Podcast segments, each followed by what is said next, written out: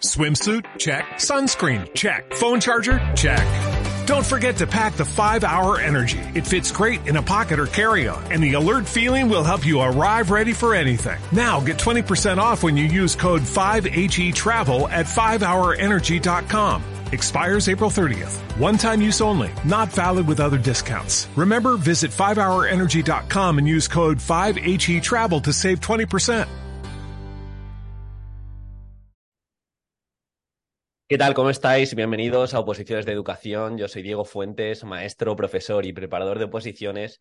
Y hoy tengo la suerte de estar con Manuel eh, compartiendo un ratito de charla barra entrevista. Y es que Manuel es profesor de didáctica en la Universidad de Málaga. Bueno, ahora me corregirá, ¿eh? porque he estado viendo su currículum y tiene ahí como muchas eh, puertas abiertas, por así decirlo.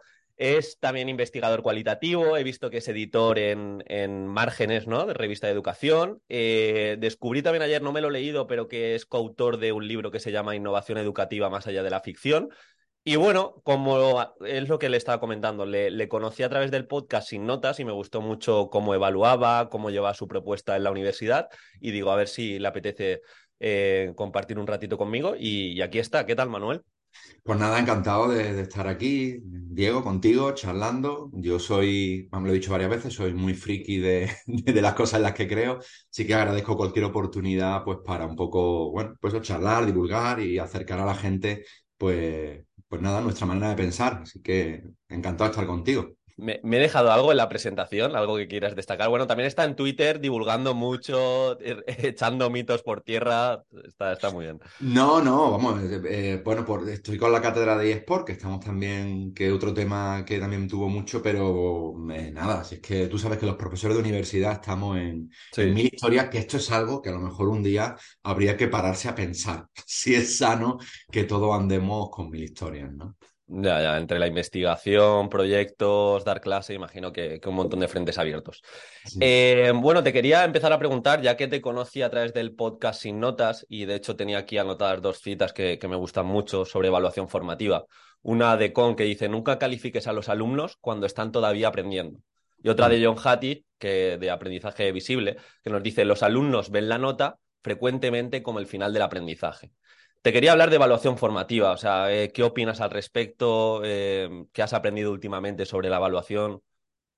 Bueno, la verdad que lo bueno de la evaluación formativa, por, por yo suelo utilizar eh, términos de evaluación y calificación, ¿vale? vale por, sí. por, por, un poco, me parece más claro a la hora de, de diferenciar, ¿no? Un poco la, lo bueno de la evaluación, lo, la idiosincrasia de la evaluación, es que siempre te permite estar aprendiendo, ¿no? Que esta es la dinámica interesante en la que a mí me parece que, que, te hace entrar cuando empiezas a evaluar de verdad. Es decir, me permite ir aprendiendo además sobre cuestiones muy concretas, qué está ocurriendo en mi clase, cómo puedo optimizar lo que ocurre, y eso ineludiblemente hace que mi alumnado se beneficie. Entonces, pues esa es la idea, esa es la idea, esa es la, filosofía, empezar a, indagar qué ocurre en mi aula mmm, sobre las cosas en las que yo soy responsable, que, que es un poco la, la, mayor parte de lo que ocurre en el aula, y cómo puedo mejorarlas. ¿no? Eh, las citas que tú dices, para mí destacan, que me comentaba, destacan algo muy importante, que es esta relación, esta convivencia desavenida que tienen la evaluación y la calificación. Mm. Que es esto de lo que ya hemos hablado alguna vez, eh, de cómo la calificación intoxica la información que nos viene eh, de la evaluación y que es muy relevante, ¿no? Pues para poder mejorar, para poder cambiar estas cosas. Pero siempre intoxica, porque el alumnado, al fin y al cabo, siempre, en cualquier situación en la que medie la calificación, eh, de lo que está pendiente de eso. Yo, yo pongo un ejemplo muy, muy concreto siempre. ¿Es importante la participación en mis clases? Claro que es muy importante. Eh, porque a mí me da muchas pistas de que lo que allí hago pues tiene cierto interés para mi alumnado. Ahora, si yo le pongo nota a la participación porque es importante, ya nunca sabré si participan por la nota o porque mm. realmente le interesa, ¿no? Entonces, siempre esa calificación eh, media en la relación educativa, ¿no? Entonces, nuestra labor, entiendo yo, o así lo planteamos nosotros, es alejar esos procesos lo máximo posible por priorizar la evaluación, ¿vale? Yo creo, Manuel, bueno, al menos mi. Ahora hablaremos también de cómo das clase tú un poco, grosso modo, cómo evalúas, cómo sacas la nota, pero creo que falta, al menos cuando yo me formé, yo hice magisterio también, tuve la asignatura de didáctica y falta, creo que nos enseñen a los docentes a evaluar eh, un poco lo que has dicho tú, al, cómo contamina la nota, la diferencia con la calificación, eh, la evidencia. O sea, yo hasta hace unos años no sabía que había tanta evidencia detrás y tantos mitos arraigados en educación y creo que, bueno, es un gap que tenemos como docentes y, y es complicado en ese, en ese sentido. Totalmente de acuerdo. Fíjate, nosotros cuando yo y mi pareja, Noelia, que además es mi compañera Mm. profesional y damos charlas de evaluación, siempre decimos que fíjate, yo para nosotros sería la primera asignatura del plan de estudio de maestro. O Mm. sea, tú entras a la carrera y lo primero que te encuentras es una asignatura de evaluación, eh, eh, buscando el conflicto cognitivo con todo esto que tenemos entendido. Yo, yo lo explico en alguna ocasión, que, pero creo que es que es muy importante y, y además no somos realmente conscientes de esto. La idiosincrasia de la formación inicial es que tú o cualquiera que entra allí tiene una experiencia acumulada de pues prácticamente 6 horas al día, 5 días a la semana, Mm. durante 18 años mínimo de lo que es educar, evaluar, hacer actividades de la, la relación entre el alumno y el profesor, lo que es posible y lo que no es posible en educación, de romper esa experiencia que muchas veces no es acorde con lo que la ciencia nos dice, eh, es un trabajo difícil. Y la evaluación debería ser la primera asignatura, por lo que tú dices, rompe o choca, eh, abre mucho los ojos eh, con respecto a esa experiencia. Nosotros, por ejemplo, eh, nosotros ahora empezamos este segundo semestre eh, la asignatura de didáctica general. Y Mm. claro, hay un bloque que vemos evaluación, pero necesita, yo creo que es lo suficientemente importante como para que tuviera su propia asignatura. Una asignatura además densa, importante. Sí, sí, sí, sí. Mm. sin duda, sin duda. Y mira, quería hacer la contraposición, porque yo tuve, como te digo, tuve didáctica en, en magisterio, de hecho era anual, porque estuve en el plan eh, de, Antiguo. diploma- de diplomatura, sí, era anual. Y, y no es una exageración, mi profesora de didáctica se dedicaba únicamente a dictar, teníamos que copiar durante todo el año y, y te lo, te lo prometo, no es una exageración y nos jugábamos toda la nota a un examen tipo test y a una, y a una exposición oral. Obviamente no aprendí nada, no me acuerdo de absolutamente nada. Y, y bueno, como digo, quiero hacer esa contraposición. ¿Me puedes explicar un poco, bueno, cómo, no cómo das clase, pero sí que me interesa la parte de cómo evalúas, cómo Sí. pones nota, el uso de los distintos instrumentos de evaluación que haces en tu clase, porque lo escuché en Sin Notas y, y me enamoré. Sí, claro. eh, bueno, eh, primero decir que esto no es una experiencia aislada, que, creo que es honesto decir que, que es frecuente que esto pase en la experiencia universitaria, igual que es honesto decir también que hay gente que trabaja en otro sentido, ¿no? Eh, pero es verdad que eso es muy triste y que eso no puede, bajo ninguna circunstancia, ocurrir, ¿no? Eh, ¿cómo no? Bueno, primero, ¿cómo hacemos nosotros? Primero es necesario entender que nosotros trabajamos eh, con mucha práctica, es decir, nuestros alumnos normalmente eh, van a los centros a hacer trabajo con alumnado de, de cosas que han diseñado ellos, ¿no? Y ese es un poco el eje central de la asignatura. Ahora, nosotros lo que hacemos es postergamos la calificación al final de todo el semestre. Lo único que tienen que hacer es de ese diseño eh, grupal que se han pasado todo el semestre haciendo de una actividad, ellos tienen que hacer una reflexión crítica, que nosotros llamamos ensayo, que es básicamente, Diego, por qué esta actividad que hemos diseñado en grupo es o no es educativa. Mm. Ellos tienen que acudir a la lectura, a todo eso. Y en eso va su nota. El primer día de clase, nosotros les planteamos, muy honestamente, muy transparentemente, que primero que hay que ganarse el suspenso a pulso en nuestra clase. Esto no quiere decir que no haya gente que suspenda, Claro. pero que, que se tienen que esforzar en suspender. Después les planteamos que lo que cuenta para la nota es lo que no es importante. Este ensayo, esta cosa, y además lo tenemos puesto en el PowerPoint Mm. tal cual. ¿Qué es lo que no cuenta para la nota? Y ponemos todo lo que es importante. Y todo lo que es importante es cuánto trabajen, cuánto se esfuercen, lo que allí aprendamos, cómo nos relacionemos, la actividad que hagan, todo esto no es importante. Y fíjate, a continuación les decimos, oye, nuestro compromiso, el de los docentes, es que todo lo que hagamos en esta asignatura os va a servir de verdad para, para ser docente. Y les decimos, ¿eh? ¿Qué esperamos a cambio? Compromiso vuestro, rigor, eh, todo, ¿no? Mm. ¿Qué ocurre? Que a partir de ahí se construye una relación muy sana, muy sana. Nuestro alumnado viene a clase porque empieza a ver, tiene- empieza a tener sentido lo que allí hacen. Mm. Para ellos, para su aprendizaje. Es esto que hemos repetido muchas veces de poner en el centro el aprendizaje y no la nota. Que es por lo que tú estabas en tu asignatura. Tú estabas allí, pues porque sabías que había una nota, sabía que nuestro alumnado está allí y además está y esto es muy importante, cuestionándonos permanentemente. Oye, ¿y esto por qué es así? Oye, ¿y esto por qué? Pues esto no me vale. Esto que tú me has explicado no me vale para hacer esta actividad. Entonces, al final, el aprendizaje está en el centro. ¿Cómo evaluamos nosotros? Pues tenemos muchísimas estrategias, ¿no? Van variando algunos años, pero por ejemplo, pues tenemos el diario de clase, que es, no es más que, un diario con papel que nosotros le vamos pasando todos los días, en la que ellos y ellas de manera autónoma, anónima o con su nombre pueden poner cualquier cuestión relacionada con la asignatura. Y es absolutamente mágico. Nosotros muchas veces lo leemos después en el café, ¿no? O cuando ya hemos terminado la clase. Las cosas que allí te ponen, pues, oye, me ha encantado esto, o mira, necesitamos una clase sobre esto, o oye, aquello no me queda claro. Ah, porque además se empieza a generar, y esta es una clave que yo creo que es importante, un ambiente de confianza. Hmm. ¿Vale? Eh, se empieza a generar un ambiente en el que ellos se atreven a pedir cosas y a decir las cosas que no funcionan. ¿no? Eh, también tenemos una cosa que, es muy llamativa, aunque llevan unos años que lo usan poco, que es el quéjate de la asignatura. Un cuestionario en el campo virtual que se llama así, quéjate de la asignatura, en el que cualquiera de ellos puede entrar y decir, Manolo es subnormal. Y yo no sé quién lo ha dicho o quién no lo ha dicho. Siempre llega a este punto les digo que agradezco que los insultos sean originales. ¿no? claro. Pero sí ha habido años que, han llegado cosas muy interesantes, ¿sabes?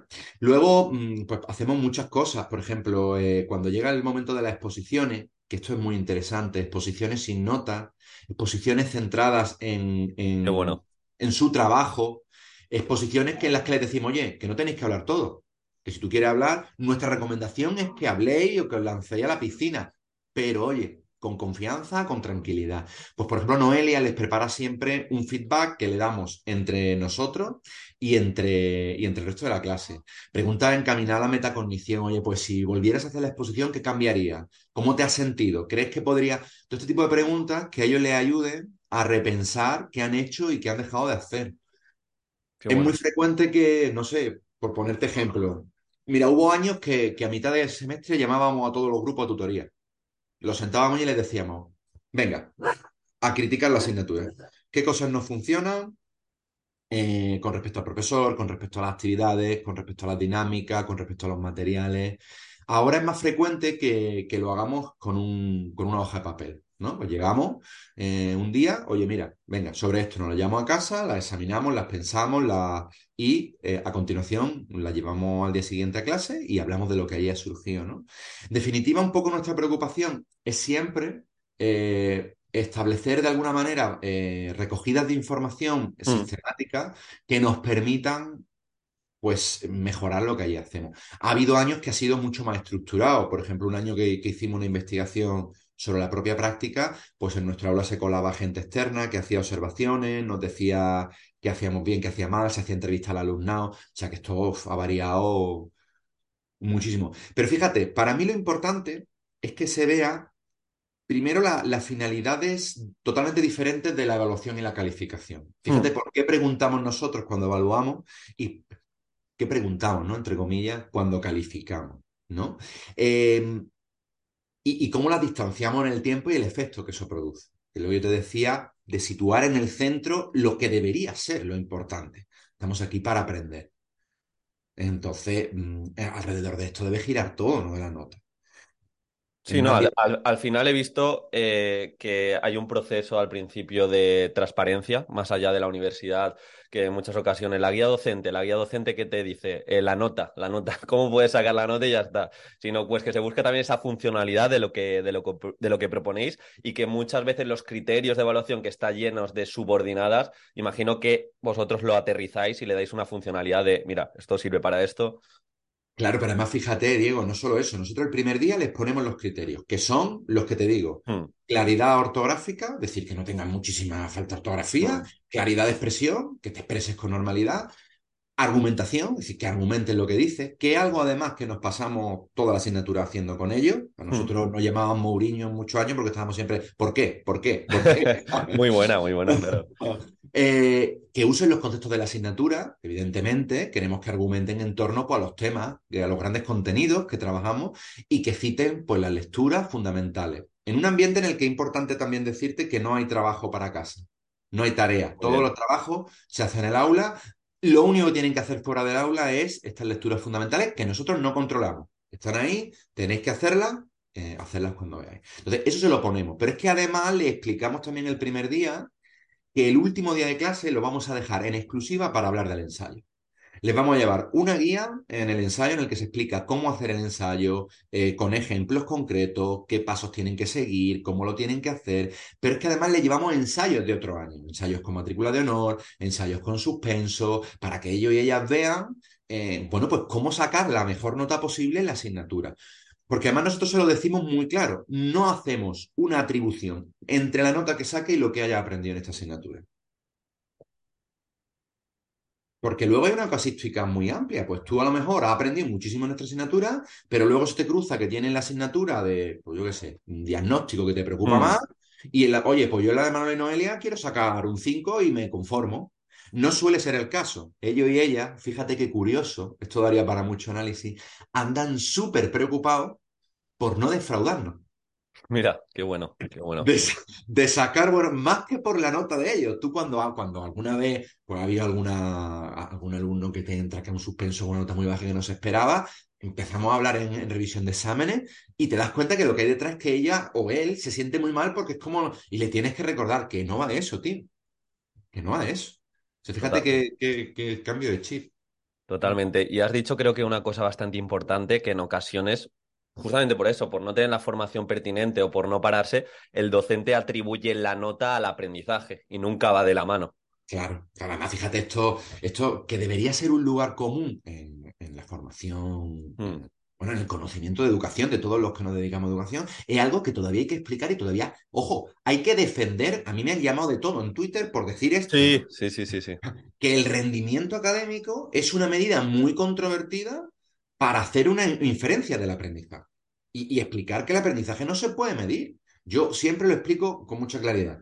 Eh, vamos, creo que de una manera muy clara. La máquina más moderna que tenemos ahora mismo, el ser humano, para ver qué ocurre dentro de la cabeza es la resonancia magnética funcional. Es esto para ver un poco el cerebro, estas imágenes que vemos de los vídeos.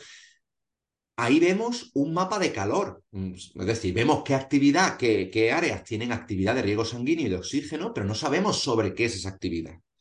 ¿Vale? Es decir, no vemos sobre qué significado se está trabajando allí. A mí me parece que con esta limitación de la resonancia magnética funcional, que los maestros y las maestras atribuyan con un 4,9, que me parece, no sabría decirte si osado, ¿no? Pero desde luego poco riguroso. Claro. Y, y, se tiene esa sensación, ¿no? De objetividad. No es que he puesto muchas notas, media 4,82. Mejor docente del año. Claro, pero además fíjate, yo el otro día se lo decía a un decía, es que los exámenes son prueba objetiva, en una forma así le decían, no, una prueba objetiva es una radiografía. Totalmente. Un examen es una prueba numérica, ¿vale? Además hay montones de investigaciones acerca de, de, de, de bueno, de la no objetividad, ¿no? De, de, los exámenes con temas de correcciones. Yo se me viene a la mente la tradicional de Fernández Pérez, pero hay una muy reciente eh, que habla de cómo eh, se le pone peores notas a los alumnos de entornos más desfavorecidos sí. cuando se sabe el nombre y no ocurre eso cuando no viene el nombre. O sea, fíjate, ¿no? Porque al final esto del rendimiento académico es lo que siempre decimos, está muy mediado por la, bueno, por el capital cultural, por toda esta historia. Entonces, hay que empezar a desterrar esta idea de que el rendimiento académico tiene que ver con aprendizaje. Para mí, ¿qué es lo importante? Pues que viendo esto, el otro día lo hablaba con, con Héctor por, por, Twitter, nos quedamos con ganas de, de, hablar más, no siempre me quedo con ganas de, de hablar más con, con Héctor Ruiz, ¿no? Sí, sí, sí, pero hablábamos de esto, ¿no? Porque me decía, entonces, ¿cómo lo hacéis? Porque nosotros también hacemos algunas cosas con respecto a las condiciones. Digo, esto, esto da para cerveza, Héctor, ¿vale? Sí, sí, sí, sí. Claro, nosotros lo que buscamos es, oye, renunciamos a esta idea de medir aprendizaje y en lo que nos centramos es en medir, entre comillas, las condiciones. Es decir, cómo están siendo las condiciones y si estas son de calidad o no. Entonces, entendemos que aumentando la calidad de las condiciones, del contexto, del entorno, de las Mm. cosas las que nuestro, nuestro alumnado aprende más. Pues esto, ¿no? Si hay mejor relación en clase, el alumno aprende más. Si nuestras, eh, nuestros contenidos tienen más que ver con, con un trabajo que ellos tienen que hacer práctico, con, con una realidad que ellos Mm. Entendemos que tiene más que ver. Si los materiales que le damos son de calidad y así ellos lo entienden y les somos, pues entendemos que aprenden más. Y si no lo son, pues cómo lo modificamos para que lo sean, ¿no? Un poco eh, ese es el cambio de, vista con el que nosotros trabajamos. Centrarnos en las condiciones que rodean al aprendizaje. Sí, e, eso te quería, te quería preguntar, aunque bueno, ya has dicho también algunas recomendaciones dentro de, de, tu práctica docente, pero ¿qué recomendaciones darías tanto para docentes de infantil, primaria, secundaria, justamente para que ese aprendizaje perdure en el tiempo? O sea, ya has dicho algunas cosas, imagino esa autonomía de que tomen decisiones, de que entiendan, se vea esa funcionalidad. Mira, para mí hay una preocupación, para mí, ¿eh? que es, te diría que una astilla mental, ¿no? Que siempre tengo aquí, esto es muy personal, pero es que para ello y ellas tenga sentido lo que se hace en el aula. Para mí esa es una clave fundamental, ¿no? Piensa en tu experiencia antes, Diego, la que mm. decía de didáctica general. Una asignatura que pasa por ti, pues como... Ahora bien, si la docente allí hubiera conseguido que el trabajo de, la didáctica, de, esa asignatura, tuviera para ti sentido, pues por ejemplo, esto que te decía, ¿no? por, proponiéndote el diseño de una actividad real que va a hacer mm. con alumnado, que va a tener que. Hostia, ahí hay muchas más posibilidades de que el aprendizaje se produzca realmente, ¿no? Un aprendizaje de calidad que perdure en el tiempo. Que esta sería otra pregunta interesante hacer. Si un aprendizaje de calidad tiene que ver con que perdure más o menos en el tiempo. Sí. ¿Vale? Esta es una pregunta que siempre está ahí. ¿Vale? Pero sí, eh, a mí me gusta hablar de aprendizaje de calidad, ¿no? Sí, cuando para ti como alumno o alumna tiene sentido lo que allí hace, el conocimiento es una herramienta para resolver problemas, entonces a mí me parece que hay, que hay muchas probabilidades de que haya aprendizaje de calidad. Ojo, pedazo de reto para los docentes. Totalmente, ¿Eh? totalmente, sí, sí. Estamos hablando de convertir los polinomios, las raíces cuadradas, en una herramienta para resolver problemas, entiéndase, no hablo de problemas de libro de texto, hablo de problemas complejos, problemas ricos, que supongan retos para el alumnado, pues todo esto, ¿no?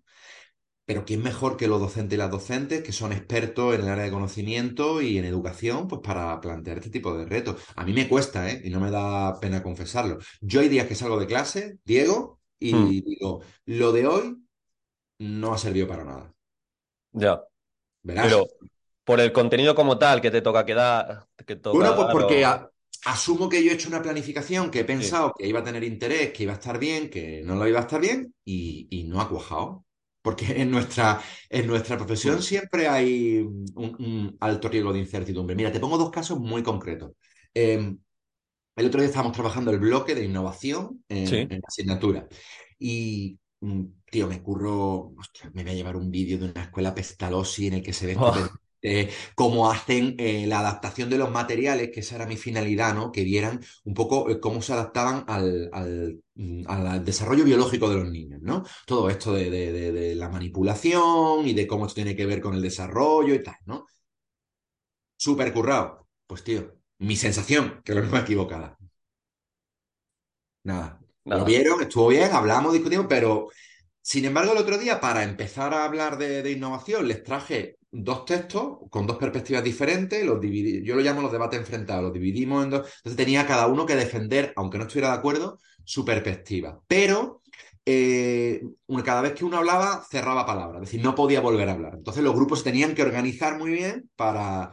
Y luego se cambiaban los textos. Esto no lo sabían, esto lo, pues tío, mm, no se querían ir de la clase. Íbamos tres horas literalmente. Y tú dices, pero esto es una tontada de actividad. Bueno, de, eso se trata también, ¿no? El arte de la enseñanza, que muchas veces tus expectativas no se correlacionan con lo que ocurre, sí, sí. Claro, totalmente. Fíjate además lo que te digo, ¿no? Enganchado, haciendo, llegando a contenidos profundos, ¿eh? De, de temas de, innovación. Qué bueno. Y yo decía, pues es que me maravillo, ¿no? O sea, mi profesión todavía me sigue sorprendiendo a veces. Y, mira, ahora que has sacado el tema de la innovación, eh, he visto varios hilos tuyos en Twitter y te quería hablar justamente de, esto. Yo estoy quizá más en Instagram, hace poquito que estoy por Twitter y, bueno, me, beneficio más de Twitter que, de Instagram, pero sí que en Instagram se ve mucha pirotecnia educativa, como le llama David Ortiguela, de que la superficie está muy bonito, pero no hay un porqué, no hay evidencia detrás. Entonces, te quería preguntar, ¿qué ha de cumplirse para innovar en educación o para que se dé esa innovación educativa? Bueno, lo primero es que eso es horroroso. O sea, yo estoy de acuerdo contigo. Además, yo he sido públicamente muy crítico con, este tipo de... Además, fíjate, y creo que esto es importante, esto hace daño a la innovación educativa, mm. porque al final hay gente que, interesadamente o no, eh, incluye a la innovación educativa en toda esta parafernalia que, como tú bien planteabas, de innovación no tiene nada. Mira, para mí, eh, hay una cosa muy clara. Si empezamos a hablar de innovación, surgen como tres conceptos que están ligados, que es cambio, mejora y resultados, ¿no? De los resultados ya hemos hablado de que medirlo es muy complicado. Y por Mm. lo tanto, la idea de qué es mejora o no, ya no vale que sea en función de los resultados académicos. Este es el cambio de chip con la innovación. Entonces, ¿cómo decidimos qué es mejor o no? Pues aquí hay una cosa que es lo que está en el centro, la, la ciencia. ¿Qué nos dice todas las áreas de conocimiento eh, que, que confluyen en educación, por la sociología, la filosofía, la pedagogía, la psicología, todo esto, hacia- de hacia dónde deben ir los cambios? Pues mire usted, un cambio eh, es más educativo y por lo tanto más innovador si va más encaminado a lo que la ciencia nos dice actualmente de cómo se aprende que si Mm. va en contra. Que si va en contra, ¿no? En esto se ve muy claro lo de las TIC, ¿no? No, es que tenemos iPad de última generación. Ya, para hacer lo mismo. Pues para este viaje, pues no hacían falta alforja. Ahora, ¿usted está introduciendo los cambios, los iPad, para realmente hacer un trabajo eh, que suponga un cambio de relación del alumnado con respecto al conocimiento y dar la vuelta a la clase? Pues entonces, si estamos hablando de la innovación, y ahí lo de menos sería el iPad, si me apura, ¿vale? Entonces, para mí esa es la clave, que los cambios que se introducen en el aula tengan que ver o no con lo que la ciencia nos dice que debería ser. Y fíjate, hay otra cuestión que también es muy controvertida que tiene que ver con el contexto, porque dependiendo del contexto una cosa puede ser innovadora o no. Por eso hay gente que dice, es que lo de Montessori es de los años de María Castaño, ¿eso cómo puede ser innovación? Mm. Que dime tú, ¿cuántas veces has estado tú trabajando en tu etapa escolar eh, con materiales Montessori, por ponerte un ejemplo? Ya. Claro, ahora en una escuela Montessori trabajar con materiales Montessori, pues no. Eh, Hay una, un vínculo de esto que, que los autores hablan de conocimiento situado, ¿no? En educación, que es de un conocimiento aplicado o relacionado con un contexto. Ya que hablábamos de que una asignatura debería ser evaluación formativa, quizá otra psicología cognitiva, ¿no? O, o evidencia detrás de la innovación podría estar muy bien. Porque yo no aprendí nada en magisterio en mis tres años. Sinceramente, no, nadie me habló de esto. Sí, sí, me lo, me te lo he dicho antes, no me parece que, que sea una experiencia muy común y yo soy mm, muy crítico con la formación universitaria, siempre lo he sido. Me parece que además, fíjate, como te lo digo absolutamente claro, que no es, eh, esto no es eh, mm, aceptable, que la formación universitaria...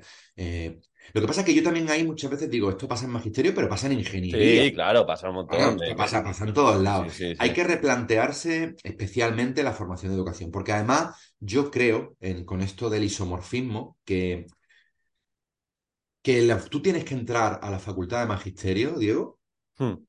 Y vivir una experiencia de vivirla, no solo que te la cuenten, vivirla de cómo debe ser una formación en otro sentido. Por ejemplo, para que te haga una idea, nosotros durante muchos años hemos estado tres o cuatro personas docentes en el aula. Hmm. Nuestro alumnado está viviendo, está viviendo otra manera de dar clase que nada tiene que ver con la habitual. Entonces, claro, es- esto tenéis que vivirlo. Tenéis que vivirlo. Y esto no quiere decir que yo no pueda. Yo doy clases magistrales. Pues, por Claro, ¿no? Es que. Sí, Claro. Cuestiones, pues por ejemplo, yo que soy, fíjate, muy crítico con esto de la psicología cognitiva conductual, ¿no? Sí. Pero claro que es imprescindible que un alumno de magisterio salga con conceptos claros sobre psicología cognitivo-conductual, Mm. sobre pedagogía, sobre sociología. Esto no es negociable. Totalmente. Esto tiene que ser así. Y, ya que has hablado de innovación, también te quería, el otro día vi un hilo, no sé si lo viste, de José Blas García, que se ve que mucha gente le, le dice, el DUA no tiene evidencia científica, entonces abrió un hilo de, venga, vamos a decir como rutinas y propuestas que se tienen muy arraigadas en la escuela y no tienen ningún tipo de evidencia. Pues eso, te quería preguntar sobre eh, algunos mitos que veas que están muy arraigados en educación, que se sigue haciendo un poco por inercia y que poco le, le ayudan a, a nuestros alumnos. Bueno, pues mira, el principal yo te diría que el que ya hemos abordado. Las ¿no? notas, sí. eh, Claro, de, me- medir el aprendizaje, Sí. ¿no? Me parece que esto pues, está sobre, encima de la mesa siempre. Mira, hay otra cosa que a mí me... mm, que tiene, está relacionado, pero no es exactamente, ¿no? Que es esta idea de, de lo social, ¿no? Esta idea de, eh, oiga, mire usted, es que las expectativas de que, mi alumno, de que tiene mi alumno, de que quiera aprender o no, fíjate, como tú y yo eh, entramos a la escuela, ¿Y qué esperamos con respecto al conocimiento, a nuestro estudio? Es una cuestión social que tiene que ver con mi clase social. Si yo tuve un padre que era maestro, yo entré a la escuela esperando eh, pues eh, aprender, estudiar, sacar Mm. buenas notas. Esto nada tiene que ver con un chaval que entra pues de, de un entorno pues radicalmente diferente. Entonces, esto que está relacionado con la cultura del esfuerzo, con toda esta... A mí me parece, mm, por favor, a esta altura de, mm, de, siglo, que sigamos hablando de la cultura del esfuerzo. No, ya lo han migrado. Ahora no es cultura del esfuerzo, ahora es esfuerzo. Ya, hombre, ya, pero es que esto es obvio. Claro que yo para estudiar tengo que esforzarme. El problema es qué motivación es la que dirige ese esfuerzo, extrínseca o intrínseca, ¿no? Y cómo, y cómo trabajamos. Pues ese sería eh, otro mito. ¿Qué más? Pues bueno, eh, yo no soy especialista, pero todos estos mitos eh, que llaman neuromitos, ¿no? El otro día, por ejemplo, estaba viendo a, a Fátima, ¿no? A mi nina, hablar de, Sí. de, de- de neuromitos. Hay un montón ahí que, que tenemos a- anclado en la cabeza. Esta idea de... Bueno, de- yo tengo, yo tengo un vídeo de, sobre las inteligencias múltiples, Claro, es claro, de claro. los más famosos. Eh, Claro, claro, yo, yo, eh, fíjate, yo es algo que, que ni siquiera eh, he trabajado, ¿no? Verá, a mí me parece interesante de, de esto de Garner, porque claro, aquí también, fíjate, aquí también está esta idea de los mitos y los mitos sobre las evidencias, ¿no? Porque Sí. claro, eh, hablar de evidencia en un contexto de ciencia social, con, con toda la incertidumbre, también se está creando una especie de paradigma ahí. Todo se pervierte. Esto ha pasado con la innovación y está pasando con, con lo de la evidencia. Entonces, claro, a mí yo creo que la actitud científica tiene que pasar por otras cosas. Por ejemplo, ¿a mí me parece interesante lo que decía Garner? Sí, me parece interesante esta idea de eh, que la inteligencia no es un ente único, ¿no? Sino que, que es poliédrica y que tiene muchas... Y me parece muy interesante que se cuestione la idea más que durante muchos años ha tenido la psicología de lo que es la inteligencia, ¿no? Muy controvertida. Ahora, esta idea operativizada de... Pues me parece una No. auténtica barbaridad, ¿no? Barbaridad. También te digo, yo sí conozco compañeros en la facultad que trabajan con estilos de aprendizaje o con la inteligencia. En, hablo de Málaga y Cádiz, que Sí, sí, sí. conozco, pero tampoco conozco tanto. O sea, o sea, conozco muchos más que están en contra de todo esto, ¿no? Por ponerte un ejemplo. Bueno, en las últimas, yo te hablo un poco desde la experiencia, que las últimas oposiciones incluso lo preguntaron como algo que tenía que tener en cuenta, las inteligencias múltiples y demás. Y me gusta mucho una frase que se la escuché a Héctor Ruiz, de hecho, que al final, mm, bajo su punto de vista, poco ayudan porque eh, etiquetas al alumnado. O sea, en el momento que le dices, eres bueno en inteligencia natural, quizá deje la matemática y piense que no se puede desarrollar en la otra. Dice, cualquier eti- etiqueta es mala porque el aprendizaje justamente es eso, es el mejorar o Claro. encontrarte frente a un, un nuevo Pero, espacio. pero, pero fíjate qué diferencia de uso sobre el mismo, sobre un contexto parecido, ¿no? Sí. Esta idea de, oye, no vamos a determinar cuál, que además es absolutamente determinista, que ya, ya era para que te saltaran todas las alarmas, ¿no? Es decir, no, tú eres muy bueno en esto, pues en esto te vamos a adiestrar, sería la palabra casi, ¿no? O decir, oye, no, mira, es que mm, la inteligencia es una cuestión compleja con un montón de ramas y a ti se te puede dar bien ciertas cosas y si trabajas otras se te darán bien otras y a partir de ahí, pues determinar qué es complicado, ¿no? A mí me parece que lo uno tiene sentido y, y nada a favor del pleno desarrollo de la persona y lo Hmm. otro no. Claro, claro. Te quería preguntar también sobre, no sé si estás muy puesto, sobre el Alomloe. Eh, estás Uh. un poquito... Tu pregunta, tu pregunta, porque que además me voy a quejar. No, no, me refiero porque en Twitter se, se critica mucho y, y es lo que hablábamos el otro día también con Mariana Morales, que decía que mucha gente que la critica quizá ni se la ha leído. Pasa mucho en, en, en el sector educativo más de primaria, secundaria, que se están quejando como si hubiera habido un cambio radical y dices, bueno, bueno, de competencias, ¿cuántos años llevamos hablando? ¿20 años? Quizás los últimos 20 años. Y quería saber un poquito tu, tu opinión. Mira, mi opinión, fíjate, voy a ser muy tajante, ¿vale? Mi opinión es que las leyes todas son una mierda, ¿Vale? ¿vale? Quiero decir, porque al final, y esto está muy estudiado, las leyes no cambian las prácticas. Y fíjate, yo eh, fui el LGE, LOGSE, ¿vale? Luego he estado viendo como adulto la LOE, la LONCE. Hmm. Lo que es la esencia de lo que se hace en el aula, tú mismo me lo explicabas antes, no ha cambiado con ninguna ley. No. Llega un señor, da una asignatura, manda un ejercicio, después hay unas pruebas, ¿vale? Es decir, este esquema sigue inalterable en el tiempo. Entonces, para mí no es importante hablar de leyes. Es verdad que las leyes pueden facilitar más o menos cosas. Por ejemplo, pues a mí me parece que la LONCE ponía el acento y, impedía que ocurrieran muchas cosas en el aula interesantes. Tú puedes facilitar, una ley puede desburocratizar o puede burocratizar. Una ley puede facilitar el intercambio entre docentes o puede impedirlo. Es decir, puede facilitar, pero no producen cambios reales. A partir de ahí, esto que tú dices es cierto. Hay mucha gente que tiene una idea muy asentada de lo que debe ser su, la educación para ello y para ella, y toda ley que a nivel filosófico, a nivel ideario, a nivel cuestione esto que para ello es, a partir de ahí con el machete entre los dientes. ¿Vale? Yo no soy un defensor de las competencias, lo he dicho por activa y por pasiva. Mm. Lo tengo puesto por escrito. Ahora bien, y usted, lo que no puede, lo que no es de recibo es eh, discutir ese planteamiento general de, oiga, mire usted, debemos caminar hacia algo que no sea la reproducción de contenidos, ¿no? Mm. Ya. o sea, esa idea de hay algo más allá de la reproducción de contenido, me parece que no la podemos discutir. Que luego, esto pasa siempre, tú ves la idea de competencia en todas las leyes, eh, ves cómo se va eso desglosando hasta llegar al aula y a las programaciones del profesorado y tú dices, esto es conductista, no. Lo siguiente, mm de la enseñanza programada y toda esta historia, ¿no? Aunque luego las leyes digan que son constructivistas. Tú dices, sí, en el preámbulo, en el preámbulo sois todas constructivistas. En el preámbulo queda, queda súper sí, sí, Entonces, a mí que me parece valioso de la LOE, partiendo de la base de esto que tú dices, de que, de que hay mucha gente que, que, ni se la ha leído, ¿no? Que ha escuchado cuatro ideas. Mira, a mí me parece muy valioso esto de empezar a hablar de inclusión, a nivel relato, a nivel ideológico. Me parece que la LOE hace un esfuerzo importante por empezar a hablar de inclusión.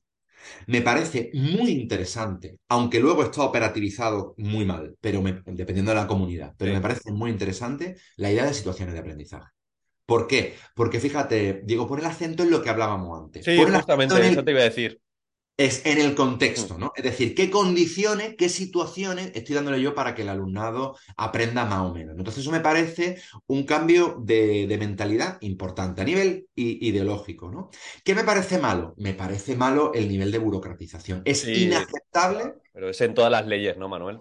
Claro, pero es que esto es inaceptable. y yo creo que esto hay que ponerlo en el, en el centro muchas veces.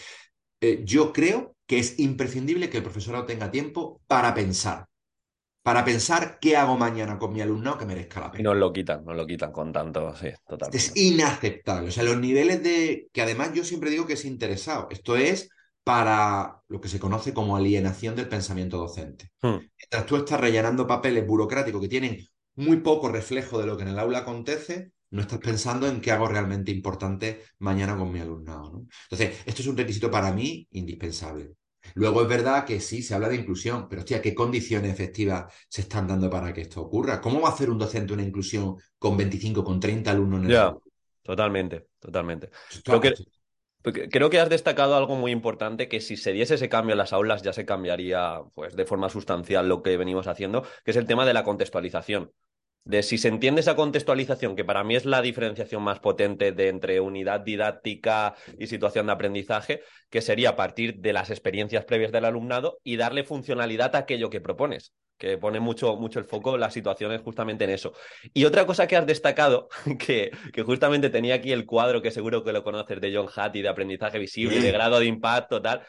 Al final, reformas educativas tiene un grado de impacto 0,22, bajísimo y se gasta una de tiempo, se burocratiza, se pone 700.000 notas, al igual que repetición de curso, y ves que por arriba, justo lo que hemos hablado, autoevaluación del estudiante, evaluación formativa, programas constructivistas.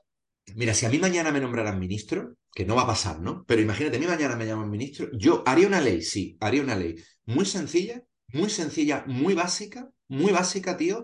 Además, fíjate lo que te digo, fomentando al máximo posible la autonomía docente, reduciendo al mínimo de expresión posible la burocracia, y ahora lo que trataría de emprender y de fomentar con esa mm. ley es procesos a pie de aula. Esto está muy estudiado, la diferencia entre reforma e innovación. Las reformas, las leyes vienen de arriba a abajo, mientras que la innovación se produce de abajo a arriba.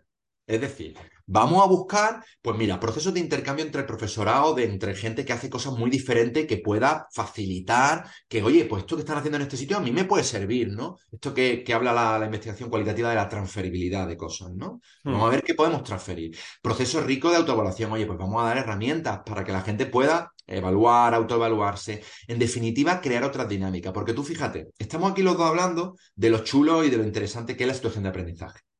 Pero tú sabes qué va a pasar con la persona que no esté convencida de la situación de aprendizaje. Que van a cambiar su lenguaje, pero su práctica, ahora van a ser situaciones de aprendizaje, pero su práctica va a ser la misma. Entonces, la idea es crear condiciones, igual que en el aula, a través de las leyes educativas, a través de la administración, para que cambie la mentalidad de los docentes. ¿Y cuál es el problema? Que esto, Diego, es un trabajo a muy largo plazo. Esto no se ve en cuatro años. ¿Y qué gobierno va a invertir en una ley que no va a poder vender en cuatro años? Ya, ahí. Totalmente. Este es el melón. Este es el melón, para mí, ¿eh? Sí, sí. Al final, la incertidumbre, lo que tú has comentado, la incertidumbre de la legislación no la vas a poder abordar. Pues bueno, dentro. Y, y, lo hilo con esta pregunta que te iba a hacer. En, en este cambio, en esta incertidumbre, en, en ocasiones lo que hemos hablado, magisterio no te prepara o máster de educación no te prepara para el aula como tal, ¿cómo recomendarías formarse a un docente que quiere enseñar mejor? Mira, a mí me parece que vivimos en un mundo maravilloso, como nunca antes, porque eh, tenemos ahora al alcance de, nuestra mano eh, montones, montones de, de, información a la que antes no teníamos acceso, ¿no? Artículos científicos. Pero mira, para mí la formación mi recomendación muy clara sería esta. Busca un problema de tu enseñanza. O sea, problematiza tu enseñanza. Tengo en mi aula esta situación problemática. Busca información relevante para cómo eh, intervenir ahí. Llévalo a cabo y recoge información a través de la evaluación sobre qué está ocurriendo y cómo están percibiéndose esos cambios. Y a partir de ahí, con esa información, mejora tu intervención, vuelve a llevarla a cabo y bueno, esto es investigación-acción. Problematizar la enseñanza, acudir a la teoría, intervenir, recoger información, rediseñar y vuelta a empezar. Y, me gusta porque has dado un consejo como muy concreto. En muchas ocasiones, no, fórmate en neurociencia. No, no, no, a ver, ¿qué, ¿qué problemática tienes? Te da, que a muchos docentes les pasa, eh, es que no sé cómo evaluar, es que se me hace grande. Vale, ahí tienes el problema. Vamos a formarnos desde ahí. Claro. No, no, sé cómo evaluar. Voy a buscar, me voy a informar de fuentes fiables, por supuesto. Voy a coger cuatro estrategias, las voy a implementar. Voy a recoger información sobre cómo se percibe eso que he implementado yo, de mi alumno, mm, eh, por mi parte, lo que sea, ¿no? Y a partir de ahí veo qué cambios se están produciendo y cómo mejorarlo. Y vuelvo a seguir rediseñando, ¿no? Esto es una filosofía de vida. Pues a mí me gusta mucho la investigación-acción y sus derivadas, porque la habilidad que tiene o sea, la habilidad, lo, interesantísimo que tiene es que crea una conexión de un conocimiento muy aplicado a la práctica, que emana de mi propia práctica. Es decir, yo genero teoría a partir de mi propia práctica. Entonces, este nivel, eh, esta teoría no es como la teoría que tú eh, coges en un curso de, neurociencia o de, o de, evaluación. Es una teoría que está muy conectada a mi quehacer diario, a las preocupaciones que realmente tiene el profesorado. Entonces, esta sería mi recomendación. Vivir la docencia, porque además, fíjate, vuelve tu trabajo maravilloso. ¿Y sabes por qué? Porque tu trabajo se convierte en una actividad absolutamente intelectual. Absolutamente, ir al aula es un reto para ti. Estar pensando continuamente en, oye, ¿cómo mejoro lo que hago? ¿no? Todos los docentes piensan en cómo mejorar lo que hago, pero digo de una manera sistemática, ¿no? aplicando los métodos de investigación a su propia práctica. Y esto me parece que es maravilloso. ¿Difícil? Sí. Mm, ¿No tenemos tiempo? Pues por supuesto. Pero bueno, yo, yo he tratado de hacerlo en la medida de mis posibilidades cuando he podido. ¿eh? Y, mm, bueno, pues me parece maravilloso, ¿no? Sí, no, y es un poco de una forma mucho más dirigida que, que como hemos comentado, ¿no? Empieza a formarte por aquí o por allá. Y bueno, directamente rescatando lo que me has dicho, ¿cómo, cómo te formas tú? Así. Así, pero yo, yo he de reconocer que soy un, un absoluto vicioso del, conocimiento, ¿vale? Es decir, todo, lo único que lamento es no tener más vida para poder, o sea, me fastidia todas las cosas con las que me voy a morir sin saber. Entonces procuro aprender de, todo lo que voy. Pero es verdad que yo, Noelia muchos otros compañeros, eh, a lo largo de nuestra formación hemos vivido esto que te estoy contando. O sea, yo me he criado haciendo investigación sobre mi propia práctica, desde, desde muy jovencito, desde que empecé en esto de la docencia. Entonces, claro, yo muchas veces miro el docente que era y miro el que soy ahora y digo, es que, es que no tiene nada que ver. Es que tengo un background de, de aprendizaje. Y fíjate, aquí hay una cosa que también a lo mejor deberíamos haber destacado antes, que es aprender a aceptar las críticas. Yo me he visto en muchas situaciones Mm. en las que el alumnado me ha dicho, y me he mosqueado, ¿eh? interiormente, esto que haces es una mierda. Eh, claro, a mí me sale el, el- El ego, el ¿no? Justificarlo. eh, claro, el, el dictador que todos llevamos Sí, sí. dentro, ¿no? El de decir, ¿cómo? ¿Cómo? Que yo que me estoy partiendo los cuernos, tú me vas a decir, pues esto, hay que aprender a decir, no, esto es una información que yo tengo que... Esto es un aprendizaje que a todos tenemos que trabajar. Entonces, yo tenía la fortuna de, de la inmensa fortuna, y desde aquí me gustaría rendirle tributo, de, de ver en acción y de vivir con docentes de todos los niveles educativos con mayúsculas. Yo he tenido, pues estoy pensando en gente de secundaria, en gente de primaria, en gente de infantil, en gente de universidad, que son mitos, y yo he- lo he visto trabajar en directo, he compartido experiencias con ellos, aula, café, cerveza. Y para mí, eso, unido a toda esta oportunidad de experimentar sobre mi propia práctica, ha supuesto una fuente de aprendizaje Brutal. impagable, claro, impagable. Es que, mm, no sé, pues yo he vivido con Ángel Pérez, con Miguel Sola, Kiko Morillo, Santos Guerra, eh, no, no sé, eh, claro, eh, eh, he tenido la fortuna de poder vi- convivir muy de cerca también con Jimeno, con, es que no se me, se me olvidaría hasta los nombres, gente de pie de aula, ¿eh? Estoy pensando en Paco Espada, estoy pensando en Eloy de infantil, estoy pensando en decir, un montón de gente, tío.